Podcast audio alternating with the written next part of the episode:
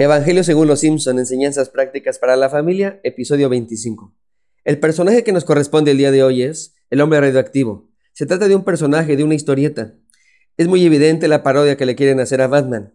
Y al igual que Batman que tiene su Robin, este hombre radioactivo también tiene su compañero de aventuras, el niño ficción. Este superhéroe tiene una frase que lo caracteriza, a darle átomos. Bart es muy fan de este cómic. En un capítulo, unos productores deciden llevar a este personaje al cine y el lugar de filmación es Springfield. El personaje principal es protagonizado por el actor que hace de McBain, y para encontrar el actor de Niño Fusión, los productores deciden hacer un casting. Así que Bart hace todo lo posible para ser parte de la película. Sin embargo, lo rechazan por no ser lo suficientemente alto. En su lugar, contratan a Milhouse. Krusty el payaso también quiere actuar y también hace casting.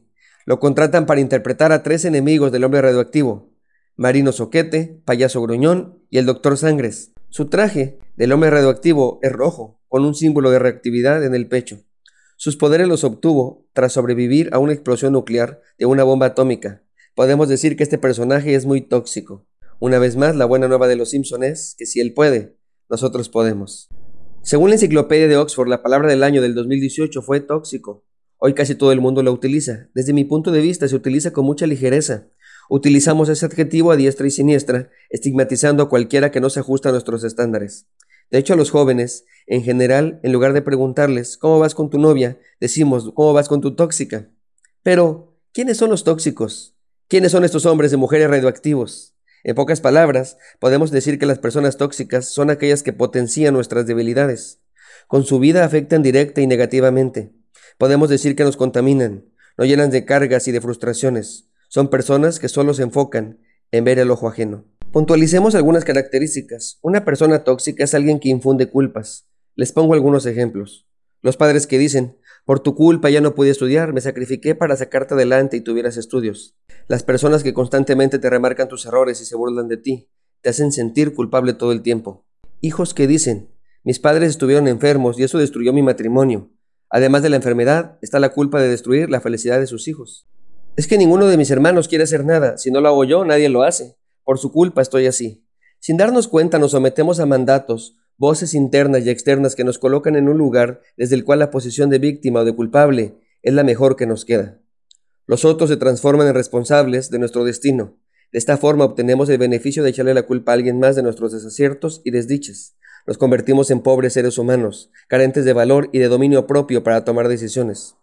Todos de algún modo u otro cargamos con cargas que hemos asumido sin cuestionar por no permitirnos planear nuestra propia vida. El resultado es sentir culpa por ser felices. Entonces elegimos castigarnos y no podemos disfrutar. Para alguien tóxico, hagas lo que hagas, nunca será suficiente para satisfacerlo. Sus expectativas nunca las vamos a llenar. Ese clásico pensamiento no eres tú, soy yo. Para alguien tóxico, tu dolor nunca será más grande que el suyo. Tu sacrificio nunca será más grande que el de él. Les encanta hacerse la víctima y después te dicen, pero no te preocupes, tú disfruta. Para alguien tóxico, siempre será responsable de sus errores. Nuestras palabras, acciones determinarán siempre el malestar de esa persona.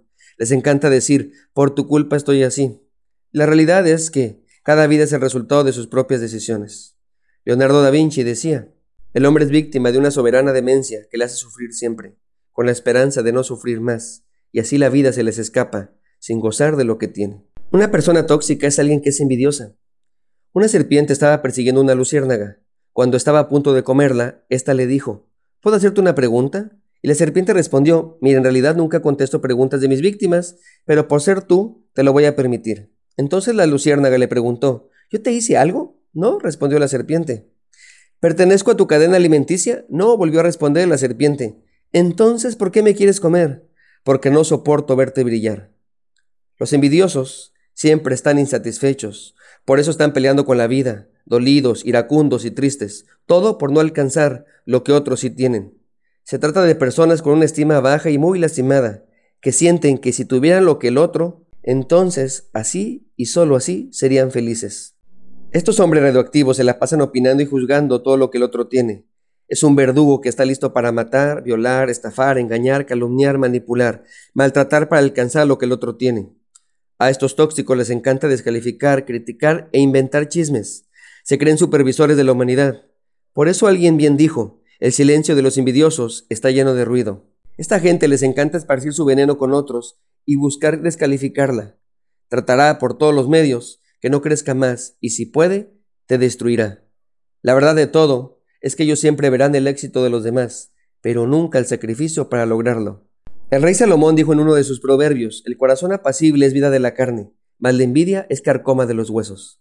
Hay mucho que decir de estos tóxicos. Son descalificadores profesionales, son hipócritas, son doble caras, son agresivos verbales, son mediocres, son capataces emocionales, manipuladores, neuróticos, quejumbrosos y mucho más.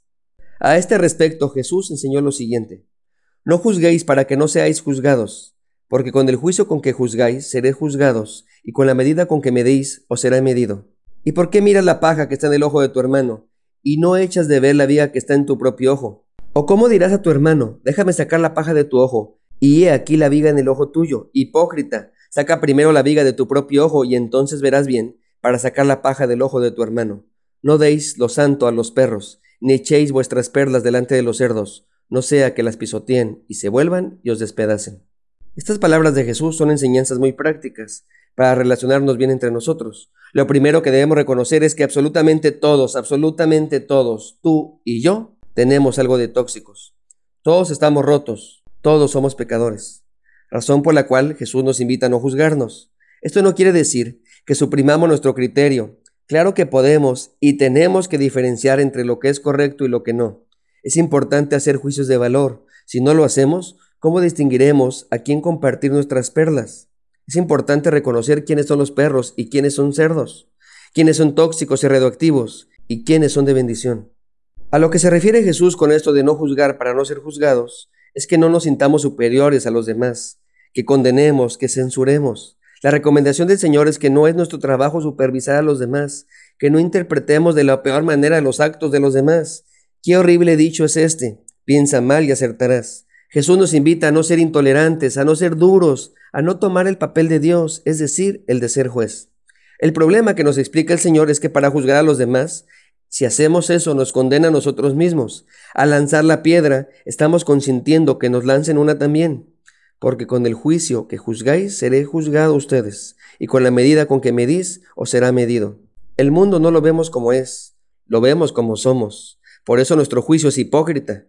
Exageramos los errores de los demás y minimizamos los nuestros, o al revés, minimizamos los aciertos de los demás y exageramos los nuestros. Cuando juzgamos a los demás nos olvidamos un poco de nuestra miseria. Cuando vemos la paja en el ojo ajeno, no sentimos nuestra viga. Si somos honestos, no estamos en posición de juzgar a nadie.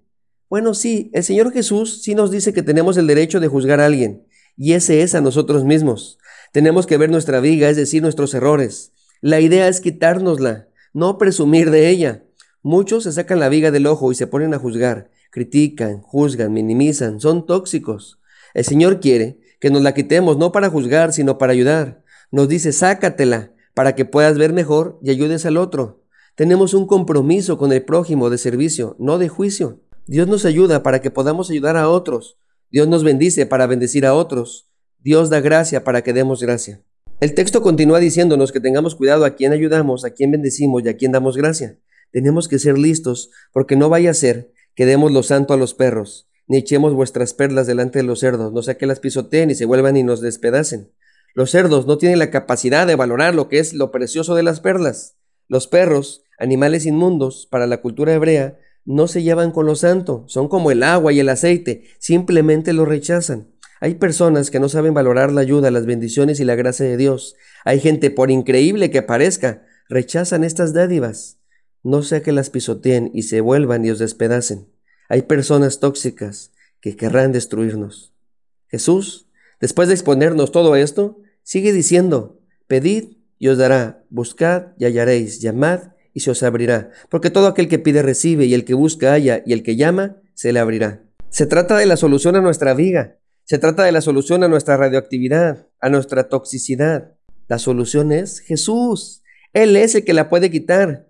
Él es el que puede sanarnos para que nosotros también podamos sanar a los demás. La buena doctrina nos hace buenos, la sana doctrina sana. Pidámosle y recibiremos, busquémosle y le hallaremos, toquemos la puerta y nos abrirá. Valoremos esta enseñanza y no la rechacemos. Jesús es lo santo y su mensaje es lo valioso. Dios te bendiga, soy el pastor Alex Cunille y estaré orando por ti.